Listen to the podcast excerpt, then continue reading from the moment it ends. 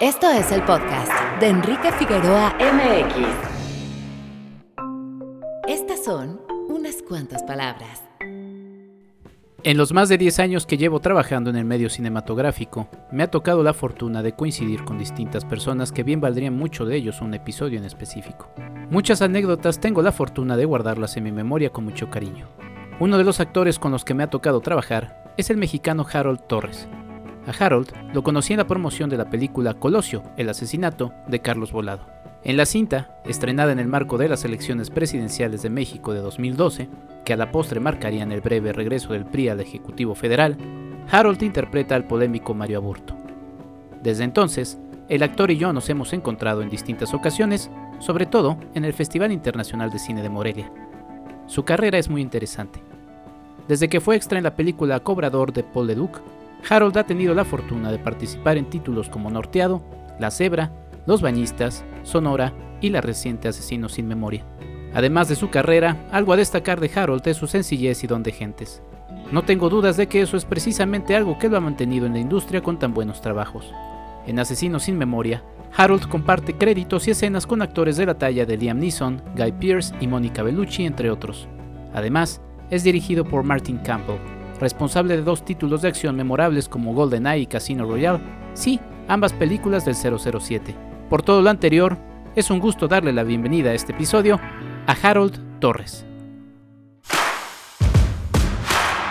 www.enriquefigueroa.mx Bienvenido. Este es nuestro invitado de la semana. Muy buenos días, tardes o noches, bienvenidos a un episodio más de este podcast y en la sección Un cassette rayado o un cassette que se repite, tengo nada más y nada menos que el comentario de siempre. Me da mucho gusto recibir en esta ocasión a mi invitado porque pues además es un viejo conocido, más por conocido que por viejo. Le mandamos un saludo a Agnes que está ahí ladrando.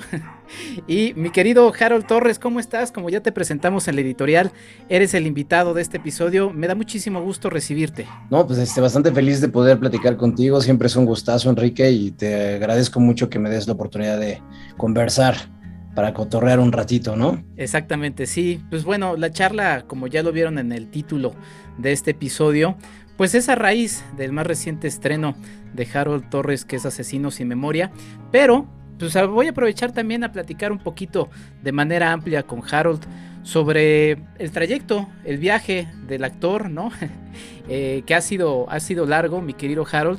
Para la gente que nos escucha, pues tuve la oportunidad de conocerte justamente hace 10 años, lo estaba reflexionando. Hace 10 años estábamos en tour de medios de la película Colosio, el asesinato, en donde tú interpretaste a Burto. Y bueno, le mando también un gran saludo a mi querida Claudia del Castillo, a Beto Cohen, con quienes me tocó justamente estar en ese, en ese equipo de prensa de esa película de Carlos Volado.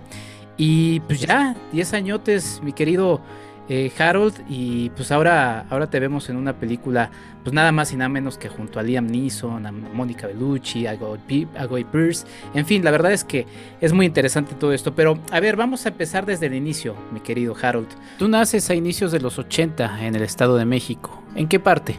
En Toluca, en Toluca nací, este, realmente vivía en Metepec, digamos, nací en, en Toluca, estuve viviendo en Toluca en los primeros años, este, tenía muchas, mucha cercanía con personas en Toluca, pero ya más, eh, más adelante, como a los 5 o 6 años, nos fuimos a vivir a Metepec, a las afueras.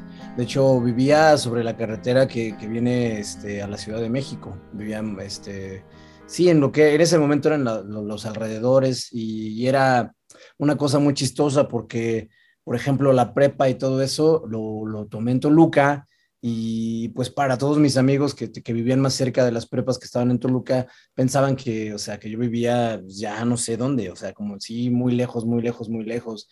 Recuerdo, por ejemplo, que a veces cuando ya llegaba a salir muy tarde de la prepa y luego de la facultad, porque estudié este, ciencias de la comunicación también, como dos semestres, o sea, realmente no estudié ahí, estuve de, de, de parranda un rato, este eh, a veces perdía el camión a las 8 de la noche porque ya no había camiones y me tenía que ir caminando bastante tramo desde Ceú hasta las afueras de, la ciudad. Era, era un trayecto bastante largo. Y de allá soy, básicamente. De Toluca, de Metepec, pueblo, pueblo mágico.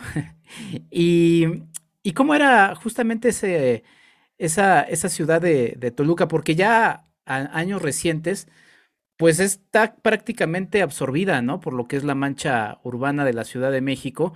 Eh, por ahí está la promesa de un tren que, que no se termina y que sería una bendición para muchísima gente que como tú justamente... Yo no estoy tan seguro de que sea una bendición, lo digo en el, siguiente sentido. Eh, pues sí, como tú bien dices, ese tren ha estado, este, pues se paró, ¿no? Evidentemente hay muchas hay contradicciones entre lo que pasó con la antigua administración y la nueva, las relaciones políticas entre, entre el gobierno que encabeza lo federal, etcétera, etcétera pero yo me ha tocado ver, por ejemplo, este, algunos tramos que están ya muy, muy, muy destruidas, las, este, las vigas, este, las uniones, etcétera. Entonces, quién sabe si eso se puede arreglar o más bien si tenga que tirar y volver a hacer, lo cual pues ya habla de, muchas cosas de, de, lo que sucede en nuestro país. Eh, y entonces mucha gente, mucha gente de, aquí de la ciudad se fue a vivir a Toluca y a Metepec hace hace poco, ¿no? Em, tengo varios amigos que se fueron a vivir para allá. Yo de hecho me di una escapada, este, por ahí de un año me fui por allá de nuevo, este, tratando de ahorrar un poco y etcétera, etcétera. Pero bueno, esa es la, la situación actual. Em, a mí lo que me llama la Toluca siempre ha sido como esta parte que, que es una falta de cultura total en lo referente a lo que conocemos con cultura formal, ¿no? Digamos, teatro, danza, todo esto. Eh, mis amigos, de, que tengo varios amigos actores en Toluca que viven eh, en el, trabajan en teatro, pues les es sumamente difícil, ¿no? Recuerdo una, una obra que fue el año pasado para ver a Franz y, y Sandro, unos amigos míos, y nada más era mi chica y yo los únicos que estábamos en el, en el, en el, este, en el público, ¿no? Y, es, una, es, un, es, un, es una cuestión común que suceda eso con, con, con, el teatro, con la danza, con todo. La gente no va tanto, tiene que ver con muchas cuestiones también de la idiosincrasia de, de, de la gente Toluca. Pero Toluca también tiene, además de la parte, eh, digamos, industrial, que es lo que la, la califica más y que, que, es reconsiderada o considerada todo el tiempo como una ciudad fea, pues los alrededores son muy bellos, ¿no? De ahí, este, pues yo soy muy orgulloso de que, este, pues mi madre nació en las faldas del volcán, ¿no? Y, este, y a mí me gusta mucho el volcán, es uno de mis referentes más importantes en cuanto a localización, en cuanto a muchas cosas de geográficas, a mí el volcán me encanta, ¿no? Eh, voy lo más seguido que puedo y tiene una importancia muy, muy, muy grande para mí ese, ese volcán. Este, y entonces, lo, pues, lo, complicado fue que en algún momento, pues yo, este, voy a ver, tratar de ser breve, pero estaba estudiando ya ciencias de la comunicación, pero me daba la sensación, de principio estaba en contra un poquito de algo que yo veo mucho en la Universidad del Estado de México, Autónoma del Estado de México, que es su cercanía con, con, eh, con, el, con el, PRI en ese entonces. Uh -huh. Recuerdo que, por ejemplo, cuando estaba en la prepa, este, nos querían llevar de parte, de, parte de, de los encargados, de los directivos de la, de la prepa, nos querían llevar a un meeting de, de Montiel, ¿no?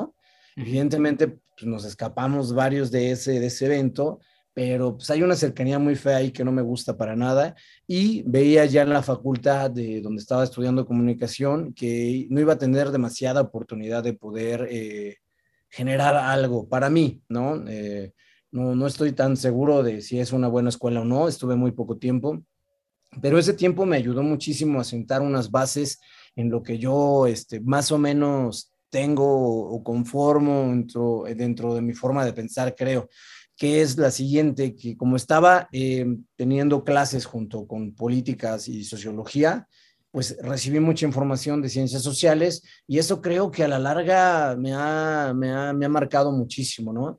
A la par, cuando yo estaba estudiando allí y veía que no tenía posibilidades, pues empecé a, a, entrar a cursos eh, de, de, cultura, de, de, pintura, de poesía, de música, porque yo quería ser músico en un inicio, pero no pude por varias razones. Eh, y, y, caí sin querer en uno de teatro, ¿no? Porque, pues bueno, ahí hay una, una historia de una chica que estaba en el taller y es por eso que fue el, el, el taller al que más fui pero también tengo unas referencias muy importantes del que ha sido hasta la fecha mi maestro más importante, que era un maestro de poesía y, y, de, y, literatura italiana, Guillermo Fernández, y hasta la fecha fue uno de mis grandes referentes.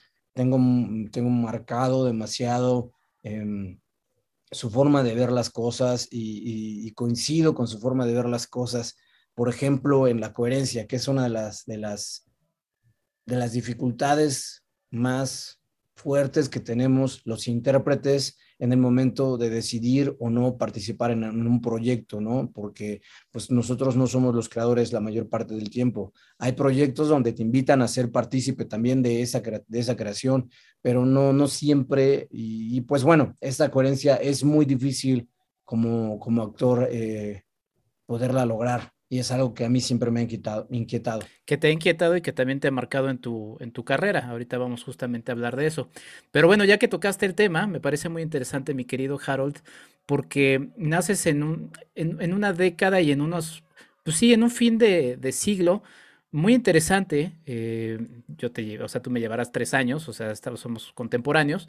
Y la verdad es que es muy interesante porque a finales de los 80, justamente pues está todo este asunto de las elecciones del 88, eh, después todo el sexenio de, Carlos Salinas de Gortari, 94, ¿no? Ya hablaremos justamente de, tu paso por la película que remarca uno de los hechos, de los muchos hechos que marcaron ese año, porque ese año fue bastante conflictivo.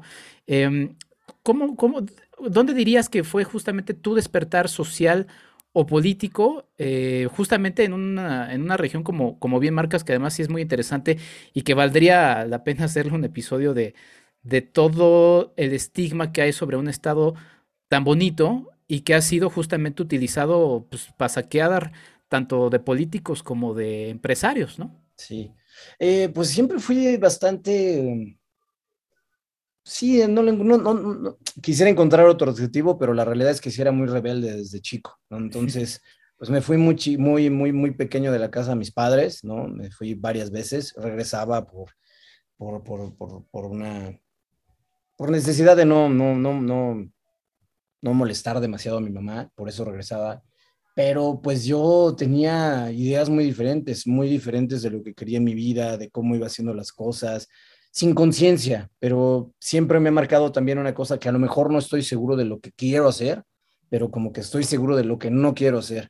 Y en ese no quiero hacer, pues no quería justamente tener una carrera convencional, no quería, este, entre mi padre es abogado, no quería ser abogado. Seguramente si mi papá hubiese sido músico, yo, yo hubiese sido abogado, no sé, si era, sí soy muy contreras a la fecha también.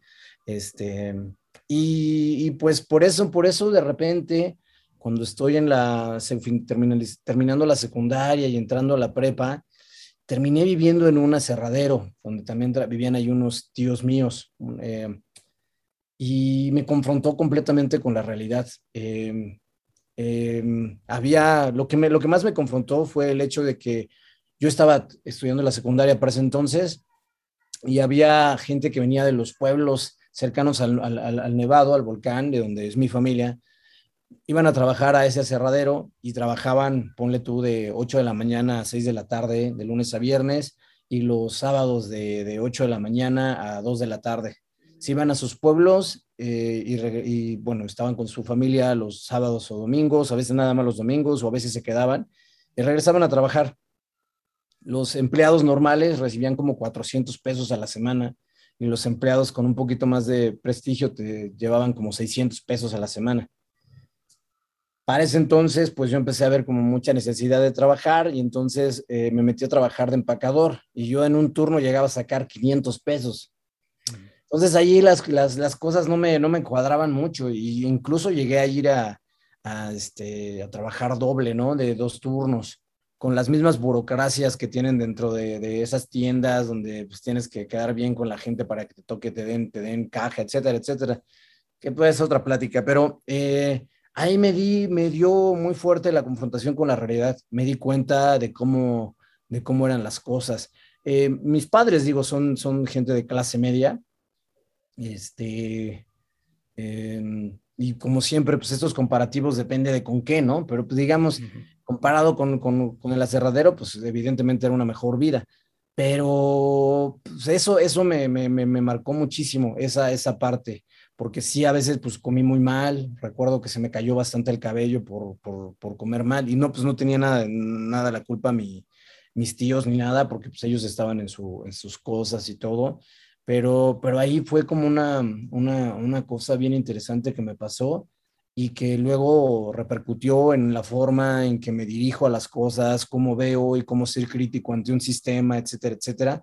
Vienen, vienen yo creo que de allí un poco. Y luego, pues que me acerqué a gente de cultura, como te decía, ¿no? De principio fui muy cercano a una banda este, que se llama Lisa Launch, que en la actualidad sigue siendo como muy importante. Y ahí también había otro que fue mi primer maestro de guitarra y bajo, este, Arquelao Ortiz, que ya no vive por acá, vive en Canadá, creo. Eh, y él fue como, como que me abrió hacia el rock, ¿no? Mexicano. Y entonces, pues esas cositas empezaron a, cambiarme completamente o a envolverme más en algo que a mí me llamaba mucho la atención. Y luego este, ya tuve las clases con, con Cáceres Carenzo de, teatro, participé en una obra de teatro, este, pertenecía a un, a un, a un grupo de, de teatro que, de Samuel Pérez, ¿no? Que era de una casa de las culturas que es importantísima, ya desaparecieron, por lo menos ya no está en la sede que está pues me pasó tocar con todas estas cosas a la par que estaba ya estudiando entre la prepa y la, y la facultad, ¿no? Y, y, de allí de repente yo la verdad no me di cuenta en qué momento este, pasó que me fui, que me vine al DF. Yo la verdad también estaba huyendo un poco, ¿no? Quería, quería alejarme de, de, de cosas que no me gustaban en la, en la ciudad de Toluca, quería alejarme de ciertas relaciones, quería siempre veía la oportunidad de, la Ciudad de México como algo un poco romántico, también por el hecho de, películas como, como Amores Perros, ¿no? Yo recuerdo haber entrevistado a, no, no yo, pero digamos que hubo una conferencia con, con Arriaga y, y lo entrevistamos en, la conferencia. Yo recuerdo haberlo entrevistado justamente cuando hablaba de eso, etcétera, de, de Amores Perros, etcétera, etcétera. Y, pues no sé, eh, llegué acá sin saberlo muy claramente después de un taller con Sandra Félix y, una amiga mía que se llama Marlene, que también fue muy importante en esos momentos, le preguntó a Sandra que si veía posibilidades de que nosotros nos dedicáramos a eso. Era su pregunta, no era mía realmente, pero, pero, ella, pero Sandra, Sandra de hecho nos contestó como, ah, pues este, eh, pues ahí están las escuelas, ¿no? Pero nunca afirmó que tuviésemos oportunidad o no pero fue muy amable y nos dijo dónde, y así fue como entré al CUT, y ese CUT, eh, pues yo entré sin saber nada, o sea, no, yo venía, o sea, sin de verdad de, totalmente ignorante de muchas cosas cuando entré a la escuela, y, y pues eh, aprendí muchísimo, eh, las, los primeros meses pues fueron muy difíciles, porque pues yo la, la, verdad es que tampoco tenía cuestiones económicas como que me pudieran ayudar para, para sobrevivir en la ciudad, entonces pues por ahí este, terminé cantando en los camiones, haciendo malabares, en, los semáforos, etcétera, etcétera. Em, y, y, pues fue así como empecé a entrar a esto. Y ya por segundo año, pues tuve la fortuna que me invitaron a hacer un cortometraje y de ahí me empezó a hablar la gente. Em, en algún momento yo estaba como ya muy enfocado a decir, voy a hacer teatro, pero la cámara siempre ha sido una cosa que me gusta mucho. Eh, la logística de la cámara, la logística de un rodaje, lo que sucede en el momento de creación, los pros y los contras. soy muy interesado en todo este fenómeno y, y, pues bueno, de ahí ya empecé a hacer cine y, es lo que he hecho los últimos 15 años. ¿Y qué cine veías? ¿Qué cine fue el que te atrapó? Ahorita mencionaste Amores Perros, eh, pero ¿qué veías en aquellos años en los que, por cierto, también pues, pues era otra dinámica la de, la de observar ah. cine, no era tan tanta oferta con la que Sí, sí, sí, era súper difícil. O sea, yo recuerdo pues ver muchísimas películas piratas en beta y VHS, ¿no? Muchísimas. O sea, y en algún momento donde me volví como, como, sí, como que me empezó a interesar más todo eso, pues las veía así. Además, por ejemplo, Pulp Fiction, Pulp Fiction no la podía ver por la edad, ¿no? Entonces también la vi escondidas, convencí a mi padre que la comprara, yo creo, y no les gustó y la aventaron por allí, pero pues ya la tenía, entonces yo la vi ¿no? Este, ya luego pasó lo del cable, ¿no? Que empezó a como llevar un poquito más, más este, películas. Y recuerdo, por ejemplo, Fight Club haberla visto no sé cuántas veces y yo no sabía que le estaba oprimiendo a pago por evento. Y ya luego me tocó unos cinturonazos muy buenos porque no sé cuántas veces la vi, me, fascinó.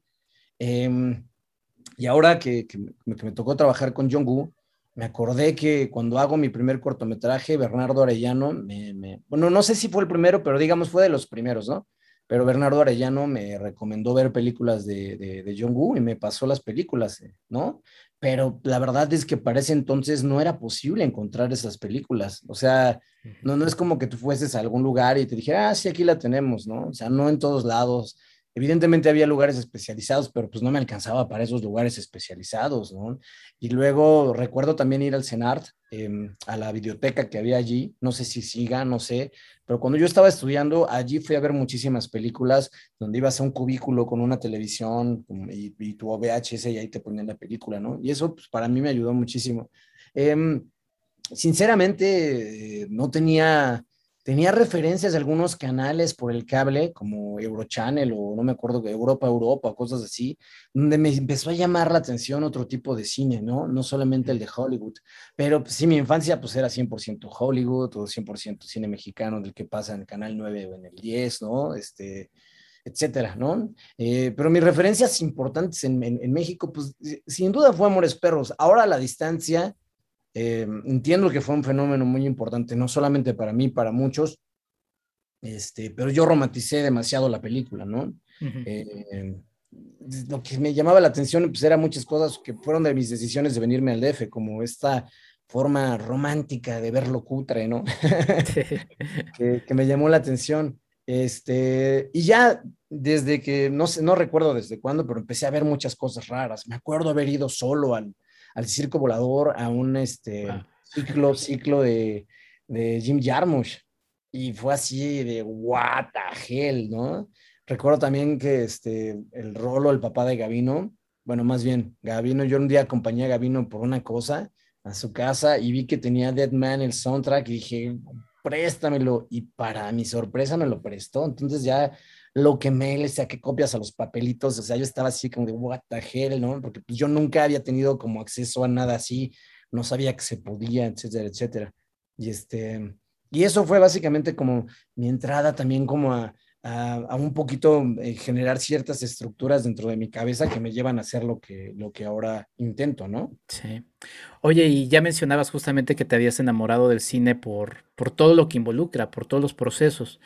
Eh, estudiaste, como, como ya lo mencionaste, en el Centro Universitario de Teatro, pero mm, ya cuando decides o, te clavas en el cine, ¿siempre estuvo presente la actuación o, en algún momento querías dirigir, hacer otra cosa de los muchos aspectos que justamente involucran al cine? Pues siempre me ha interesado, de hecho en algún momento ya tenía muy claro tres cortometrajes que quería hacer, que tenían ideas este, cercanas y por los cuales iba a ser una trilogía pero pasó, de repente tuve trabajo, entonces eso se fue postergando y en algún momento sentí que no era, este, que no, que ya no, ya eran ideas viejas, que ya no me representaban, entonces lo fui dejando, postergando y ya luego me di cuenta, siguiendo el consejo de Cortázar, eh, de no alocarse con las publicaciones cuando eres joven, sino pues, esperar a que realmente valga la pena algo. Y eso creo que es bien importante, por lo menos dentro de mi forma de ver pues sí quiero, quiero estar más preparado y eso creo que la experiencia a través de los años me va ayudando más.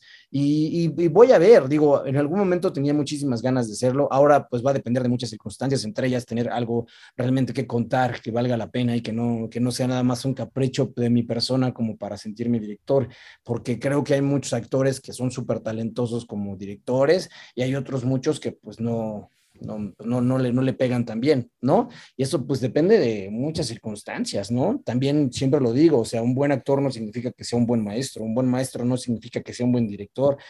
Había gente que tiene todo, hay gente que no tiene ni uno, ¿no? O sea, nadie sabe, no lo vas a saber hasta que lo hagas. Sin embargo, por fortuna, con algunos amigos directores, he tenido que ver mucho con el proceso creativo detrás eh, y ahí sí me he dado cuenta que hay cierta facilidad de mi persona a poder analizar de alguna manera este, los guiones o ver las ideas detrás de ello. O sea, he sido como aportante a algunas ideas en algunos proyectos y eso me fascina. O sea, eso me pone, me pone de muy buen humor, me empieza a funcionar el cerebro de otras maneras que, que no, que no me funciona muy fácil, sobre todo en las entrevistas luego. Pero, eh, pero pues eso, eso, eso básicamente fue lo que, lo que, lo que hice. Ya ni me acuerdo qué me preguntaste. ¿Tu primera película, Harold? La primera película, la, la, que abrió finalmente el camino de lo que haces justamente, como dices, desde hace década y media. fue realmente la real, real, real, fue como no te voy a querer, porque yo estuve extrañando en, en la película de Paul Duke, El Cobrador, en God We Trust, pero ahí estuve extrañando, además súper chismoso, o sea, pobre Paul, porque estaba dirigiendo a, me recuerdo, a Maya o a, este, o a Lázaro, este, eh, los estaba dirigiendo, yo estaba ahí de chismoso y me decía, tú no vas en esta, tú no vas en esta, pero muy amable conmigo y muy chido conmigo. Este, después de, después de que filmé y años después platiqué, llegué a platicar este, cada que me encontraba con él y, era, era, muy bondadoso. pero mi primera película fue Cómo no te voy a creer, de Víctor Avelar, y fue súper importante para mí. Fue, fue mi entrada al CSC. Y hablando de lo que habla, ya, ya sé de que me habías preguntado, Aquí entra este, no solamente mi educación de, de, actor en teatro, sino eh, que todo el tiempo tuve una inquietud como, como por, em, con mis referencias que realmente eran de cine, o sea, a pesar de que vi muchísimo teatro, porque también llegué a vender revistas en los teatros, y entonces allí me daban ya, me, me, me, fui, fui amigo de varios de los encargados de los teatros y me dejaban entrar a ver las obras gratis, lo cual les agradezco con todo el corazón porque fue un paro totote para, para esos momentos que sí me costaba mucho sobrevivir y, este, y vi mucho teatro, pero cuando ya empiezo a hacer cine, pues ya de repente, eh, no me acuerdo cómo estuvieron las cosas, pero empecé a meterme de oyente en algunas clases. Eh, llegué a estar con, con, con, el maestro Ayala Blanco, llegué a estar este, en el CUD también en Cinefilias, estuve también con, el maestro este, Nacho Ortiz, ¿no? En el CCC y en Cinefilias. Estuve en varios lugares y tomando muchas cosas, realmente tomando una, unas este, clases de cine. Recuerdo, por ejemplo, también que en el 2011, cuando, cuando me aceptan para ir a la Berlinale, tal en campus, este, pues yo iba como actor, pero la verdad es que me metía a las clases de dirección y de otras cosas que no tenían que ver con actor porque se me hacían más interesantes, porque los ejercicios que ponían como para actores, pues eran unas cosas que se me hacían muy elementales, muy básicas, no, no cuestionando, sino de hecho, pues yo ya había tomado ese tipo de acercamientos y fue una decisión simplemente, ¿no? De, tomar, o sea, recuerdo, por ejemplo, que pues me salté alguna de las clases para ir a ver por primera vez la película de Pia de, de, de, Wim Wenders en, mm. en 4K, ¿no? Entonces digo, en, no, en tercera dimensión, perdón, tercera dimensión. Y ellos mismos decían, no, pues aquí es, la, es el único lugar donde lo van a ver en esa calidad, porque es, es muy difícil, bla, bla, bla, y pues sí se veía impresionante. Ahí vi el tráiler nada más, los vuelos eran imposible este, alcanzar a comprar uno, conseguir uno. Pero bueno, tengo como esa formación y fue mucho más importante, siento en algún momento, em, eso que, clavarme en una cuestión, en una cuestión de, actor, de método, ¿no? Siento que eh, a, mí me funcionó eh, en, lo personal eh, mucho cobijarme y ver mucho cine distinto, porque para mí, siempre lo digo, es más interesante cómo te puedes adaptar a los diferentes directores, porque no todos trabajan igual, no todos tienen la misma forma de ver la actuación, no todos dirigen igual. Entonces tu capacidad de adaptabilidad te ayuda muchísimo cuando pues ya viste más o menos sus películas o entiendes sus referencias. Cuando hablo de repente con directores y tienen buenas referencias que me ayudan a mí a generar un mejor personaje, pues se agradece genial, porque nunca, no siempre los tiempos que tenemos para desarrollar los personajes es como uno quisiera. A veces es de, pues te vas mañana, ¿no? Mañana tomas tu vuelo, ¿no? Entonces, este, pues eso creo que ayuda mucho y a mí me ayuda mucho pues esta cuestión como de diálogo que me gusta mucho. Ahorita que retomabas este, que Carlos Volado, de las cosas más bonitas de estar con Carlos Volado es escucharlo entre las, entre las tomas, ¿no? Platicar de cómo le funciona el coco y está hablando de miles de cosas, de libros y todo, pues es a mí de las cosas que yo más disfrutaba, ¿no? De hecho, por eso trabajé en una cosa que se llama La Hermandad, solamente por estar con Carlos, aunque al final él me dirigió una escena y otro director me dirigió otra, ¿no? Pero, pero para mí es muy importante como como eso, para mí es, eh, me interesa muchísimo, este, sí, esta parte. Vamos a hacer una pausa, mi querido Harold. Estamos con Harold Torres. Eh, estamos hablando, pues sí, de manera breve sobre su carrera, eh, celebrando su carrera. Es alguien a quien aprecio y a quien admiro mucho. Así que vamos a hacer una pausa y ya regresamos a este, a este podcast. Hablemos de diseño y construcción con el arquitecto Jorge Figueroa Márquez. El Instituto de Arquitectura Avanzada de Cataluña desarrolló un material con esferas de hidrogel para construir muros con un sistema integrado que permite bajar la temperatura interior a bajo costo. Actualmente la industria de la construcción va encaminada a crear hogares y edificios con mayor eficiencia energética y reduciendo la contaminación.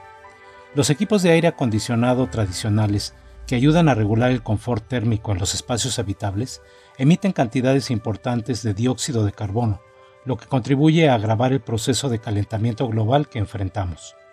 Los integrantes de este instituto crearon esferas de hidrogel con polímeros insolubles que tienen la capacidad de absorber y retener agua hasta 500 veces su peso volumétrico.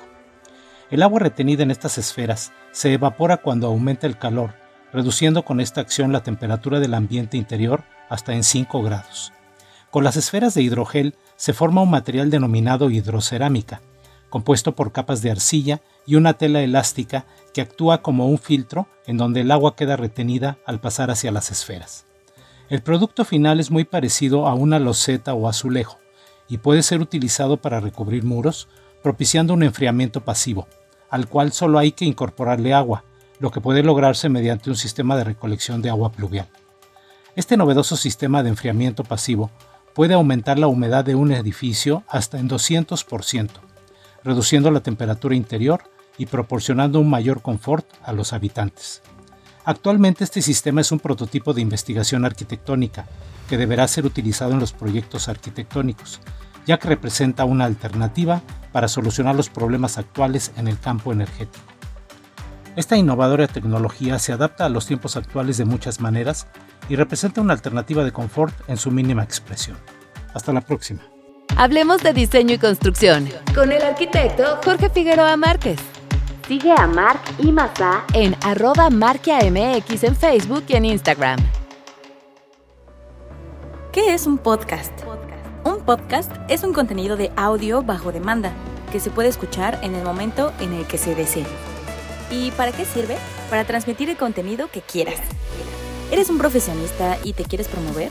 ¿Eres una empresa que desea acercarse a sus clientes o simplemente hay un tema que te gustaría desarrollar? El podcast es una herramienta de comunicación de ventas y de relaciones públicas. ¿Cómo lo hago? En Enrique Figueroa MX te apoyamos desde cero, desde que se te ocurre una idea hasta que lo publicas en Spotify, Google, Apple Podcast y Amazon Music, entre otros. Nos avalen más de 15 años de experiencia en podcasting. Entre nuestros clientes se encuentran el Instituto Francés de América Latina, Time Out México, Cinema Tempo Historia y el librero de Elvira. En México y en el mundo, el podcasting se encuentra en una etapa de crecimiento. Escucharlo se ha vuelto cada vez más sencillo. ¿Por qué no animarte a hacer uno? Contáctanos y con gusto te atenderemos para resolver tus dudas al respecto. Más información en www.enriquefigueroa.mx. También en contacto arroba enriquefigueroa.mx y vía WhatsApp al 55 48 90 84 88.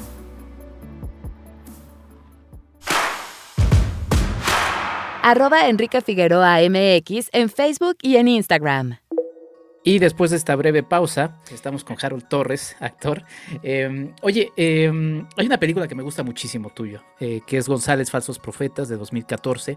Eh, la gente la puede ver en YouTube o Google Play por 60 pesos, Apple TV por 49 pesos al momento en el que se graba este podcast. Saludos a la gente que nos escucha en el futuro.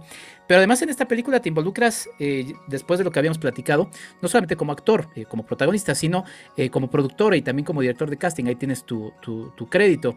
Es una película que te interesa mucho y, vamos a partir un poquito de eso, también a partir de, valga la redundancia, de lo que decíamos la vez pasada sobre la coherencia, sobre este tipo de papeles que te interesan, este tipo de historias, y pues que esta te, te atrapó, mi querido Harold.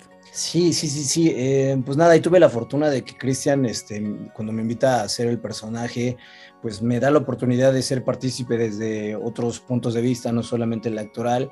Y, me pasó algo muy rarísimo porque desde que yo leo la primera vez el, el, guion, me imagino inmediatamente a Carlos Bardem para ese personaje y me imagino a, a Olga. Eh, y fue algo que por fortuna este, eh, Cristian aceptó eh, porque fue, fue una cosa bonita. Y luego también el hecho de, de, pensar que muchas veces lo que pasa cuando tienes muchos actores que tienen personajes este, que, que entran y van, este, mantener un tono es, es muy difícil. Y entonces hay una de mis decisiones eh, fue decirle a Cristian que pues podíamos invitar a, gente de, Toluca que, hace teatro para encontrar un tono este, parecido en todos. Y, eso fue como súper interesante, como vivir ese proceso, ver más o menos cómo, cómo, cómo podría resultar eso. Y junto con Laura Pino, pues tuvimos que ver en la cuestión de la producción. Si bien yo tenía más bien una cuestión como que tenía que ver con lo creativo, ¿no? Este, pero bueno, ahí tuve que ver ahí con, con, la producción y fue, fue genial por la película, por el guion de Christian, por trabajar con Christian y por todo lo que significó ese personaje. Eh, fue, fue, fue, fue muy importante y sigue siendo como el de las películas que, que, que, más me han dejado, siento, en muchos sentidos. Entre esos, la experiencia de todo lo, lo, vivido en la, en la, movie. Y hablando de esta coherencia de la que hablabas eh, como actor, eh, está toda la teoría del, director como autor, pero alguna vez en una charla con mi hermano, que le mando un saludo grande, pues decía, bueno, y, el actor de repente también cuando tiene la posibilidad de, elegir ciertos trabajos, digo, no estamos eh, viendo que está al mando de la, de, la, de la maquinaria de la película, pero sí al mando de lo que quiere contar él como persona, eh, como actor. Y aquí estamos justamente hablando de este elemento que bien decías, la, coherencia, ¿no? O sea, películas como Norteado, la propia Colosio, eh, son papeles, y bueno, la que también nos, nos trae a hablar, son papeles que, que, que, eliges y que dices, me gusta lo que dice este personaje y quiero seguir siendo quien pueda darle vida a estos, a estos personajes. Sí, pero, pero también es un, un poquito una fortuna, ¿no? Y yo he sido muy afortunado en todos estos años de trabajo porque uno tiene que pensar que para, para ser coherente con esto, eh, tendría que uno solamente participar en las películas que uno cree 100% y para eso tendría que uno tener que ver en, en, una preproducción mínimo, etcétera, etcétera. No, lo que, lo que me pasa cada vez más y veo más es con, con sin ser crítico, que soy crítico conmigo, pero sin ser crítico con mis compañeros, es entender que cada uno depende de sus circunstancias y de esas circunstancias es si puede o no darse el lujo de decir no voy a hacer esa película. Hay gente muy privilegiada que está en unos lugares privilegiados donde puede decidir dentro de 20 guiones, pero ese es un porcentaje mínimo. Y en uno de esos ejemplos yo siempre pongo a Gael García, ¿no? Que ha trabajado, o sea, él tenía todas las veces la oportunidad de dedicarse a un cine más comercial, y él pues, ha decidido lo contrario. No sé cuáles sean las razones por las cuales las haga, pero yo le admiro muchísimo eso, ¿no? Y, y luego también caer en cuenta que pues yo he generado unas circunstancias muchas veces de sacrificio para poder decir que no a ciertas cosas, ¿no? Recuerdo justo una, una serie que me invitaron y estaba genial, la serie estaba fenomenal, este, los guiones, todo, todo, todo, incluso el personaje pero era algo que ya había hecho y ya no tenía este, como esos deseos de hacerlo, ¿no? Y yo sí tengo ahí un, un, este, un grillito que me está fregando cuando hago cosas que no estoy tan convencido. Entonces, para evitar este, tener que darle zapes a ese grillito, pues mejor este, decido no hacer las cosas. Pero esas son, son, son decisiones que no siempre se pueden lograr, ¿no? Además que para hablar de coherencia, uno tendría que entender que, que, una película no solamente es lo que uno puede hacer en, frente de la escena, en frente de la cámara, en la escena, sino lo que va sucediendo en el, en el corte y pega para de una edición para generar lo que es la película. Y uno no tiene control nunca de eso. Entonces la película puede decir una cosa completamente distinta a la que uno creía. Por eso a mí siempre es muy importante, por ejemplo, que luego me preguntan así, oye, ¿de qué va la película? Entonces, pues más o menos les digo los, a grandes rasgos, pero nunca puedo estar seguro de qué va a pasar realmente. A lo mejor mi personaje lo matan en la segunda escena y ya ni me entero, ¿sabes? Este, y yo creo que son como todas estas cosas. Entonces, resumiendo, ser coherente en esta industria, este, es muy difícil, es, es, muy, es muy difícil, hay que dar, hacer muchos sacrificios, eh, te digo, yo he, yo he dado las circunstancias para esos sacrificios, pero, pero no, no, siempre, no siempre se puede. Y también eh, tiene que ver también con la posibilidad de lo que te toca, ¿no? O sea, pues, a mí me gustaría a veces este, tener que ver con otro tipo de proyectos. Eh, pero no me llaman para esos, ¿no? o, a veces, o a veces yo, yo quisiera decir, ah, bueno, voy a, voy a hacer esta, esta cosa, pero pues por fechas no puedo. Me pasó el año pasado eh, que eh, me invitaron para tres cosas súper buenas, una para en Italia, una, una en Canadá y, otra cosa acá, y las tres eran como geniales, ¿no? Las tres cosas me llamaban mucho la atención. Pues al final, por diferentes circunstancias, no pude hacer ninguna. Entonces, eso es bien difícil de entender, como que a pesar de que de repente te pueda ir bien, y eso no yéndonos a mis compañeros, sino pensando en los, los actores de Estados Unidos, pues lo ves, cómo carreras de repente desaparecen. John Travolta es un referente como pensando en eso, cómo desaparece tantos años y regresa este, después en, en Pulp Fiction, ¿no? Pero eso, eso sobrevivir entre que tienes un buen personaje, y desaparecer un rato hasta que venga el otro, no todos pueden, no todos podemos, ¿no? Incluso Michael Caine decía, pues yo tengo un amigo que decide hacer nada más una, una cosa al año, pero también cada que llega, cada que llega ese papel del año, pues ya no, no, tiene, no tiene aceitados este, el organismo para el mecanismo para poder actuar. Y yo también eso lo considero súper importante. Si no te mantienes este, eh, activo, eh, pues sí, se, te seca el cerebro, ¿no? O sea, ya no te da la posibilidad de, interactuar bien este, con el otro.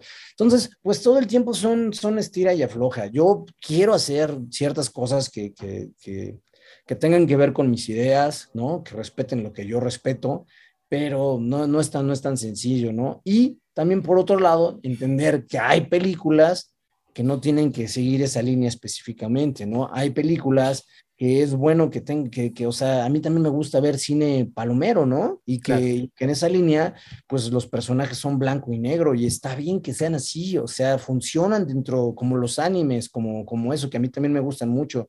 Dead Note, por ejemplo, ¿no? Donde pues, los personajes son los villanos y el otro es el bueno, ¿no? Y funcionan dentro del esquema. Entonces, pues nada, yo, yo trato, pero y, creo que lo he logrado bastante bien, la verdad, pero, pero es difícil. Y la diosa, y la diosa Fortuna, Harold. Y después de tu larga carrera, eh, aunque no, o sea, es, es, larga en cuanto a la cantidad de, de, de, producciones en las que has estado, mi querido Harold, pues llegan, llegan las series, las series con producción en los Estados Unidos, y eso te abre otra, otra puerta, ¿no? Yo me acuerdo haber visto el, primer episodio de Ron Coyote Ron en una, en una invitación de prensa que, nos hicieron y, me, acuerdo que me dio mucho gusto verte. Además, esa, serie era muy linda, tu personaje era muy, muy lindo también. Y bueno, también recientemente 000. Em, cuéntame un poquito de este paso, de cómo, cómo llegar justamente a esta industria, que bueno, justamente pues es una industria, está aceitada, está maquinada para este tipo de trabajos y es, es muy diferente a lo que pues, se padece de repente en, en México. Este, ¿Qué puedo decir de las, de las, de las series? Pues creo que lo, lo, más complicado de las series es cuando tienes que hacer más de una temporada mm. y acoplar tus tiempos a esa serie te puede generar pues, cosas buenas cuando piensas que en sentido laboral vas a estar empleado tres temporadas, pero cosas malísimas cuando sabes que de repente nunca se cumplen los tiempos en donde se supone que se van a filmar, ¿no? Y eso no lo digo nada más por mi experiencia, sino por experiencia de varios amigos. Eso eh, ahora más está más, eh, se subraya más por el hecho de que en algunas producciones están pidiendo que firmes, este, que nada más puedes participar con ellos y si no les tienes que, ¿cómo se llama esto? Exclusivas. Y si no, te tienen que dar permiso. Y eso, eso para mí se me hace algo bien difícil para el actor como creador. ¿Por qué? Porque a mí me pasó, por ejemplo, quedarme sin películas que yo ya tenía programadas, ¿no? En mi agenda, en mi, sin mi agenda. Y de repente, pues por este movimiento, pues me quedaba sin películas de autor que me interesaban mucho, eh, que eran muy buenos proyectos. Eso me pasó sobre todo con Ron, ¿no? Y también entender que si bien Ron, yo amo mi personaje, Gamaliel, pues, fue una cosa muy bonita y era como mi primer acercamiento con ese tipo de cosas, hacer tantas escenas al día, o sea, aprenderte las que apenas vas llegando, este, todo lo que es complejo dentro de la televisión, en ese, en ese esquema, pues sí, a mí me faltaba como la otra parte creativa, donde, realmente tienes la oportunidad de de coincidir en distintos puntos, ¿no? Y eso, y eso, este, creo que es una de las diferencias. Eh, ahora bien, por ejemplo, Cero, pues digo, uf, eso fue una, una locura de filmación, ¿no? O sea, yo estaba todo el tiempo en set, estaba uf, estuvo, estuvo muy rudo. Lo único que hacía era ir a dormir y regresar, pero, pero, pero pero bueno, esa, esa, esta, esta, como, esta como dinámica que pasa con las, con, la, con las series ahorita, por un lado yo siento que, que, que, que, está bueno que haya tantos, tantas producciones y todo, pero también veo unas cosas que me gustaría platicar contigo, a ver tú qué opinas, pero también veo que antes, por ejemplo, cuando hice este, Crónica de Castas, cuando hice Niño Santo, que son para una tele, este, digamos, local, no una televisora local, este, pues no tenías tanta, tanta oferta. ¿No? Tenías menos, menos, menos, este, menos competencias. Y ahora es tanta la competencia que es bien complicado que, que, que, la mayoría de las series cautiven al espectador, ¿sabes? O sea, ahora yo veo muchísimas que digo, ah, esta no la he visto, esa tampoco, esa cuándo la hicieron. Esa me, me parece que es una, una cuestión a, a checar. Y por otro lado, yo recuerdo que las primeras series, para diferenciarse un poquito de la televisión, trataban de, agrupar esquemas de filmación cercanos al cine y eso era maravilloso. Entonces tenías a gente que, hacía cine haciendo esas series. Y ahora ya es una mezcla ahí tremenda donde ya no sabes, te dicen que serie, pero realmente es una telenovela y dices, what the Con eso, creo que lo que ha pasado mucho es que ha bajado bastante la calidad de las cosas que se hacen. Sobre todo si pensamos, porque recuerdo a ese, ese bombo y platillo con el que anunciaban que Netflix iba, iba a poner sedes en aquí, y en, este, en España y en Colombia. Pero la realidad es que los proyectos que hacen en, estos lugares, pues siempre van a tener este, de principio menos presupuesto, te quieren pagar de una manera muy baja. Tienen muchas contradicciones que yo no estoy tan seguro. Y por el otro lado, que a mí me parece el tema más importante, es que también si tú eres director y tienes una intención de ser un director o un autor, ¿no? De cine de autor, pues evidentemente cuando trabajas en estas series, pues terminas eh, dedicándole muchísimo tiempo a eso y tu parte de autor se va quedando por otro lado, ¿no? Eso a mí también me, me llama mucha mucho, mucho la atención de lo, que, de lo que está sucediendo. Y entonces, pues hay directores mexicanos, por ejemplo, que ya hace un tiempo que no veo este, tanto sus películas. Además, que independientemente de que se supone, si lo vemos esto por una cuestión laboral, de que te dicen, no, sí, este, estamos abriendo, la, la, la, pues al final de cuentas siempre necesitas la palomita del director, el bobo del director, ¿no? El visto bueno, ¿no? Y eso para entrar eso, pues lo dice Lucrecia Martel, pues es que hay que entrar en un esquema muy cuadrado de lo que ellos quieren y, muy difícilmente van a querer aceptar proyectos donde, donde no les sean redituables, ¿no? Y eso me lleva a hablar de otro punto súper importante que tiene que ver con los fondos, ¿no? Y es el hecho de que no todo tiene que ser redituable. La, la cultura en este país es, es muy cercana a los formatos que en su momento tiene Brasil, este, Corea, no me acuerdo qué otros países donde se necesitan las subvenciones para, para, para, hacer ese tipo de cultura.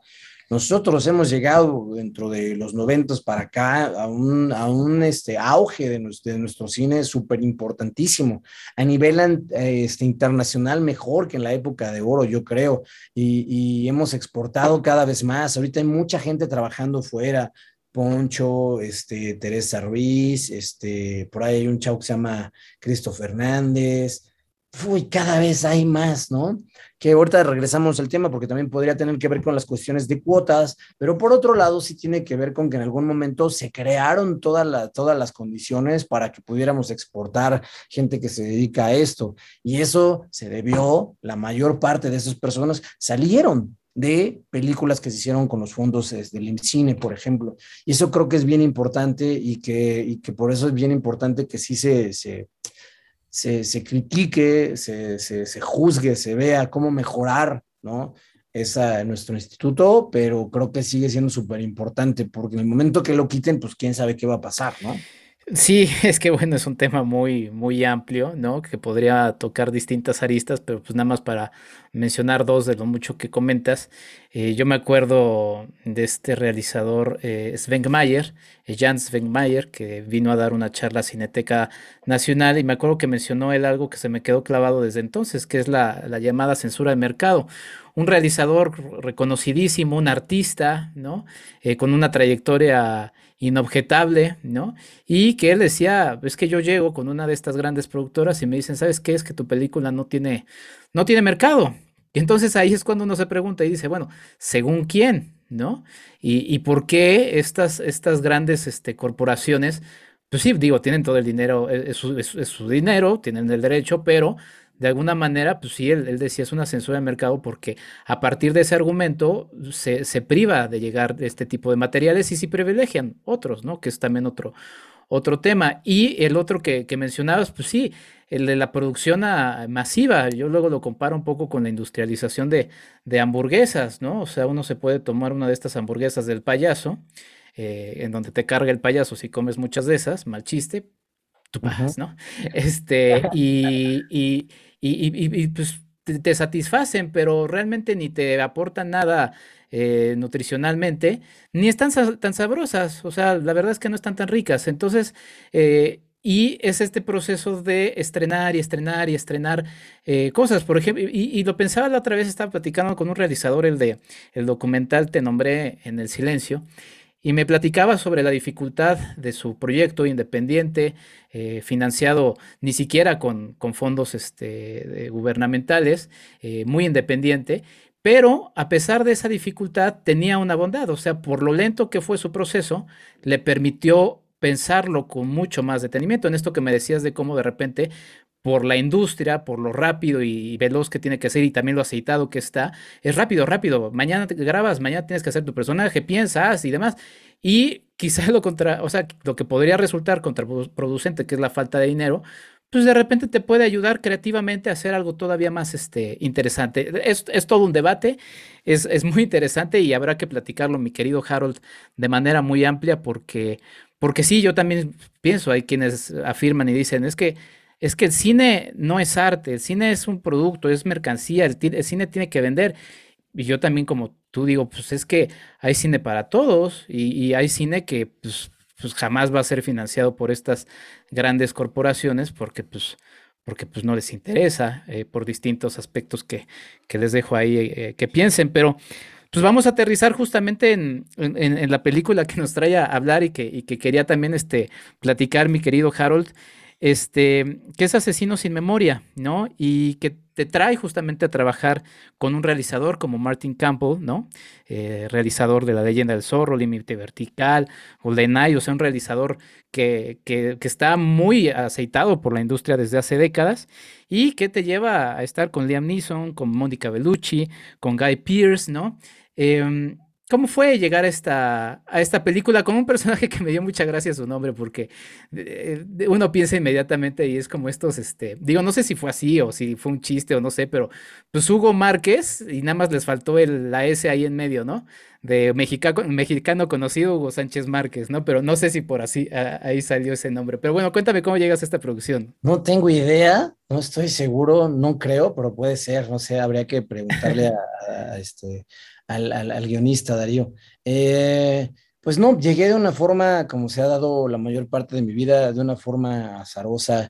Me llama por teléfono, bueno, no por teléfono, tuve una, una videollamada con, con, con, Pam Dixon, que es la directora de casting, y me dice que platicamos un rato con muchas peripecias, malas señales, no era mi computadora, problemas para conectar, perdí el audio, perdí, perdí este, el video, y ella fue súper paciente, ¿no? La verdad es que yo estaba súper estresado porque nos estaban dando las cosas y sí pensé, híjole, pues por estos simples hechos posiblemente me dicen no, muchas gracias. Pero fue súper amable conmigo y, este, y me dijo que, iba a tener una plática con, con Martin, que dependía que él decidía si, si quería que hiciera un casting o que hablar conmigo.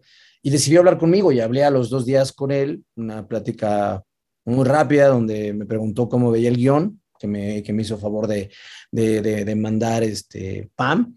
Y pues yo tenía muchas dudas, había entendido que me decían Hugo, pero no sabía si realmente cuando después de leerlo dije, sí me están ofreciendo este personaje. Soy muy, soy muy incrédulo, soy muy, este, muy, muy incrédulo y nunca doy por hecho nada, ¿no? Este, aunque ya esté ya con contrato en mano y todo, nunca doy hecho nada porque ya, ya me han tocado también casos me voy a salir tantito de volada, no, no espero no tardarme, pero en algún momento mi primera serie iba a ser una serie que iba, que iba a protagonizar, este, que iba a hablar de la historia de, del IPN. Mm. y fue hace mucho tiempo, este, y entonces para cuando me invitan a eso, pues ya, ya, estaba, ya estaba todo, ya estaba, ya estaba todo, ya habíamos hecho pruebas, ya nos habían cortado el cabello, ya todo, Taracena y a mí, yo me acuerdo, había más gente, pero bueno, y Taracena iba a ser mi papá, de hecho. este, y, este, y entonces nos invitan a eso, y un domingo antes nos, nos este, posponen el llamado, era a las seis, y dicen, no, a las siete.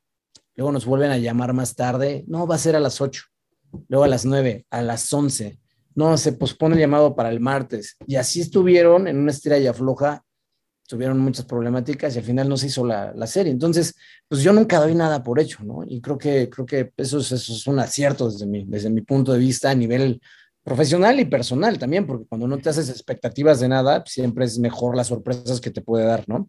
Bueno, y entonces ya me, ya, ya hablo con Martín y este, es muy rápido, le cuento lo que yo veo del personaje y básicamente me dice, nos vemos pronto, este, vente, te vas a venir a, este, a Bulgaria y así me fui. Eso fue como, como, como llegué a la película. Martín había visto 000 y este, le había gustado y pues llegué a ensayos, llegué a vacunarme, llegué a este a, cambiar un poquito de aires, porque pues allá estaba, atrás del hotel había un parque enorme, cosa que pues no, no, no podía hacer tanto aquí en México. Estaban mucho más relajados, entonces fue un respiro en muchas, en muchas maneras. Este, la complicación de hablar inglés todo el tiempo y escuchar inglés todo el tiempo y búlgaro, pues fue, fue una de las cosas más, más, este, de donde más saqué provecho. Aprendí muchísimo y, pues fue una experiencia genial, ¿no? La verdad, aprendí muchísimo de Martin. Es un señor que trabaja mucho, mucho, mucho. Es el primero en llegar y el último en irse. Este, todo el tiempo está viendo qué es lo que va a hacer, se adelanta, ¿no? Un día me llamó un ensayo en domingo también, así, este, súper, eh, no estaba planeado y de repente él fue a la locación y dijo, no, ¿saben qué? Necesito que venga este Harold Detach y, ya nos lanzamos y estuvimos ahí ensayando y al otro día grabamos, pero uf, eh, yo no podía decir que no a nada porque lo veía él tan, tan trabajando que, que, yo decía, pues, es un señor de 75 años, ¿cómo voy a poner un pero yo, no? Incluso me tocaron, un día me tocó de los días donde más he estado cansado en mi vida porque nos tocó llamado nocturno y teníamos que sacar una escena donde era, este, todo, toda, toda la noche era, este, eh, ay, ahorita no me acuerdo cómo se llama, me voy a matar esta actriz, Natal, Natalie, Natalie y yo, y teníamos que tener una escena en una, en una, en una piscina, y la bronca fue que pues, tuvimos llamado como a 5 o 6 de la tarde para trabajar toda la noche, pero eran como las 2 de la mañana, 4 de la mañana, no me acuerdo, y habíamos hecho como una séptima parte de la escena y fue así de, pues no lo vamos a lograr, vamos a tener que regresar mañana porque a Martín no le convencía mucho el espacio que tenía, entonces no le daba oportunidad de tirar tanto como él quisiera, y entonces pues estábamos tardando mucho más de la cuenta. Y, regresamos al siguiente día, terminamos toda la escena, este, ya tarde, a la una de la mañana más o menos, pero pues era una escena que a mí me exigía muchísimo, ¿no? Sobre todo por el idioma. Y de repente fue así de, vamos a seguir con esta, esta y esta y esta escena y todas tienen que salir hoy. Te lo juro que yo ya me había tomado cinco cafés y ya no podía, Enrique, ya no, o sea, ya era así de, le dije, hasta le dije a él, es que ya me tomé cinco cafés y como que ya no puedo, ¿no? Pues porque sí, yo contando las horas de sueño, eh, el esfuerzo y todo, pues había sido bastante, había requerido mucha energía de mi parte y me costó muchísimo, por ejemplo, decir eh, dos frases como de, hola, ¿cómo estás? O con una cuestión así que, que, hago en la escena previa, que me costó muchísimo. O sea, recuerdo que ya mi cerebro no me daba, ¿no? fue, fue, fue, fue muy cañón porque en, otro tipo de rodaje hubiera dicho, oigan, denme tantito chance, pero veía a Martín que estaba en friega y estuvo exactamente las mismas horas que yo que dije, nah, no puedo decir nada, a ver ahorita cómo le hago pues, pues película entretenida en la que tu personaje, digo, no voy a revelar sorpresas, pues justamente tiene eh, pues interacciones importantes con los, con los personajes interpretados por Liam Neeson, Bellucci y Guy Pierce, pero con el que estuviste justamente más cercano en, escenas fue con, con Pierce. Cuéntame un poquito de cómo fue la, interacción con estos, eh, con estos tres actores que, que mencioné. Pues eh, Sí, en efecto tuve mucho más interacción con, con Guy, pero también este, me tocó por varias circunstancias que no tenían que ver conmigo, estar también en muchos, muchas veces cuando estaba trabajando Liam, entonces me tocó convivir con él también en cierta forma. Y, y, con Pierce, pues de principio una cosa bien chistosa, pero pues sí, yo no soy tan cinéfilo como otros amigos, que sí son los que ven mucho, mucho, pero sí, sí, sí me gusta ver cuando quiero, porque a veces también me hago pausas enormes de claro. meses, no veo nada.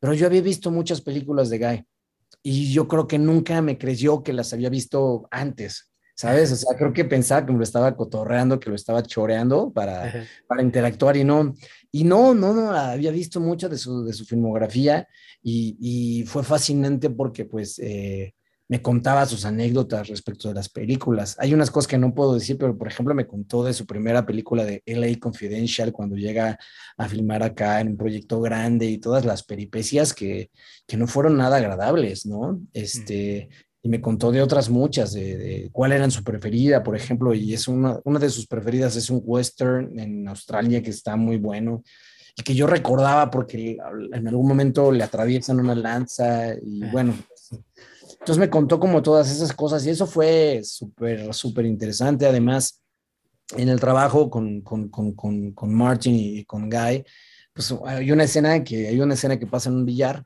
este, que cambiamos completamente, ¿no? Y eso, o sea, no le, no le prendía el modo que estaba redactada a Guy. Entonces estuvimos ahí preparándola este, un buen rato, cambiando, encontrando. Sea, había unos rebotes, por ejemplo, que, que, que, yo le, que yo le pasé y él me pasó otras cosas. Entonces fue ahí, fue bien, fue bien interesante como ese proceso. Este, y, y pues no, pues no sé, fue, fue, fue muy, muy, muy, muy interesante. Además de eso, me tocó trabajar con, también con, con el policía Nussbaum, se llama eh, la, la, película, y él se llama Ray Fearon, y él viene como de teatro, pero entonces tenía una cosa que a mí me gustó mucho, que era como una técnica muy pulida, o sea, hablaba perfecto, de hecho teníamos bromas, nos molestábamos mutuamente y él decía, bueno, pero no vayas a murmurar en esta, no mumbling.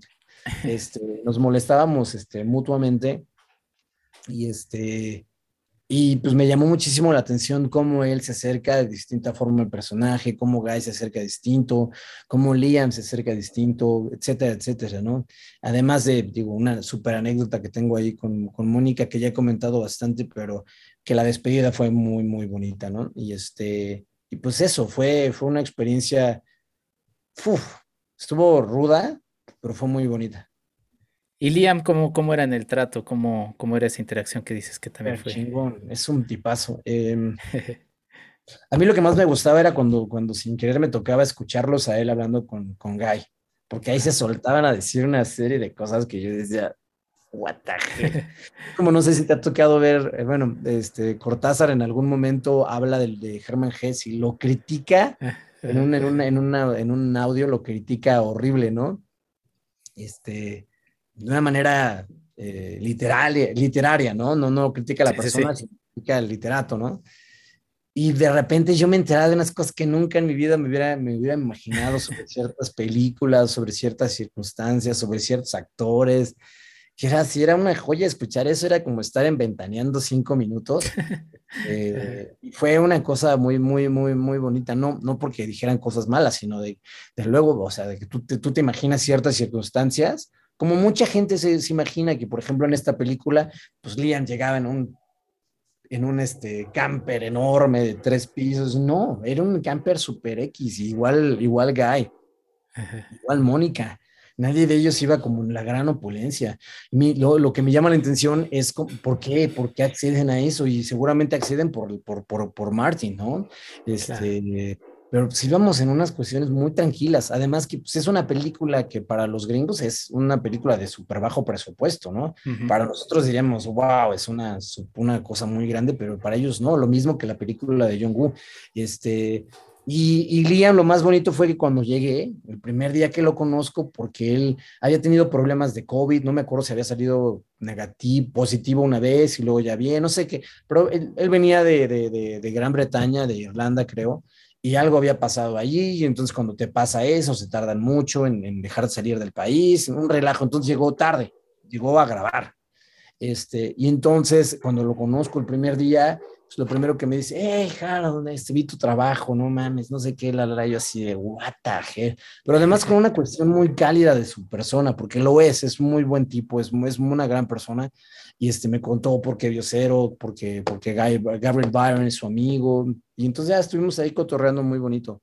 Yo recuerdo que fueron tres días de grabación que filmamos en el Mar Negro, y recuerdo ese días de los días más felices de mi vida, ¿no? O sea, de decir, madres, o sea, ya, ya, ya estuve en esto, ¿no? O sea, ya, ya, ya interactué con, esto, con estos dos actorazos.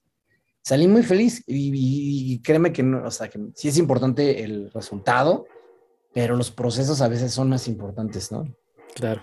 Sí, pues sí, es que juntando justamente, digo, nada más por nombrar, ¿no? Las carreras de Martin, de Liam, de Mónica y de Guy, pues ahí tienes, tienes toda, toda una historia de, de cine, ¿no? Entonces, este, pues nada, qué fortuna y justamente como bien lo has mencionado, mi querido Harold, pues esa fortuna que, que te ha guiado y que pues, pues sí, uno, uno también dice, pues la fortuna tampoco, tampoco es gratuita, hay, hay, hay, hay algo que, que, que, la termina este, acercando a uno. Entonces, este, yo creo que mucho tiene que ver también con tu, con tu forma de ser, con tu don de ser, con tu, con tu labor, con tu profesionalismo. Y pues nada, mi querido Harold, qué gustazo poder platicar contigo. Eh, me da mucho gusto eh, cuando, cuando vi que ibas a estar en esta película. Lo, dije, voy a aprovechar para celebrar a alguien que, que me cae muy bien y, y, que me da mucho gusto ver casi siempre cuando nos toca vernos es en el Festival de Cine de Morelia, eh, que siempre es como algo, algo lindo. Y también, este, pues también tengo que decir que ese don de gentes que tienes de siempre esa amabilidad y eso, este es algo que uno, que uno aprecia. Y pues nada, te deseo todo el éxito, mi querido Harold. ¿Dónde te puede seguir la gente? ¿Algo más que quieras comentar? Este, no, pues a ti también, Enrique, pues ha sido un, un, placer platicar contigo, pero más bien yo agarré el micrófono la mayor parte del tiempo. Espero para eso es.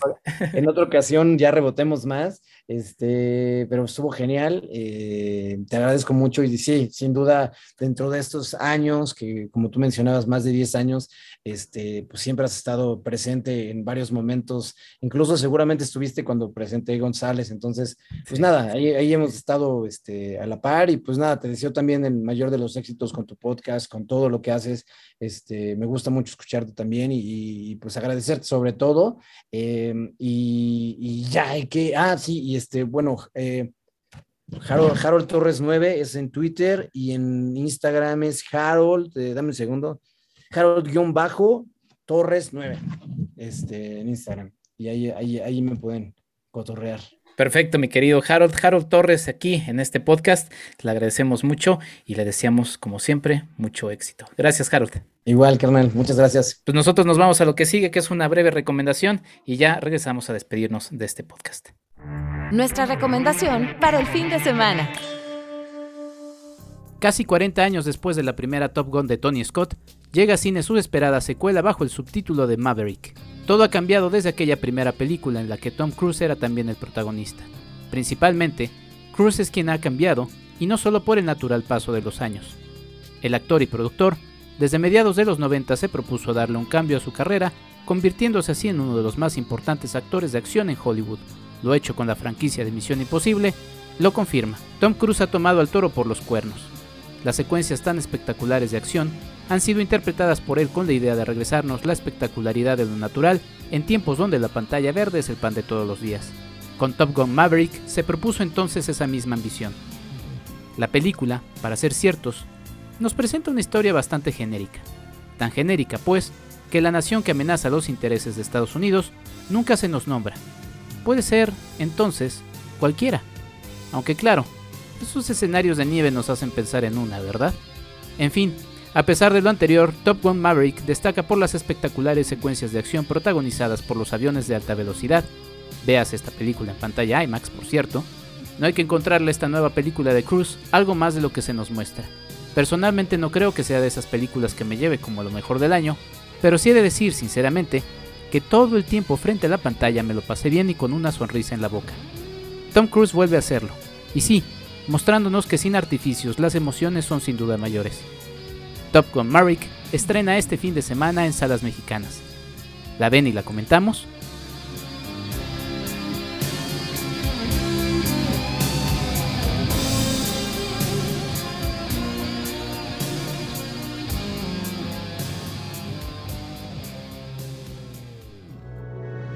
¿Quieres ayudarnos a hacer más contenido?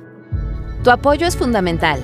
Entra a www.patreon.com diagonal Enrique Figueroa MX y elige entre las muchas recompensas que tenemos para ti. Desde un agradecimiento en este podcast hasta tu participación en un cineclub en línea donde tú puedes elegir el tema. Además de 50% de descuento en nuestros cursos, talleres y tours. Únete, sé parte de esta comunidad.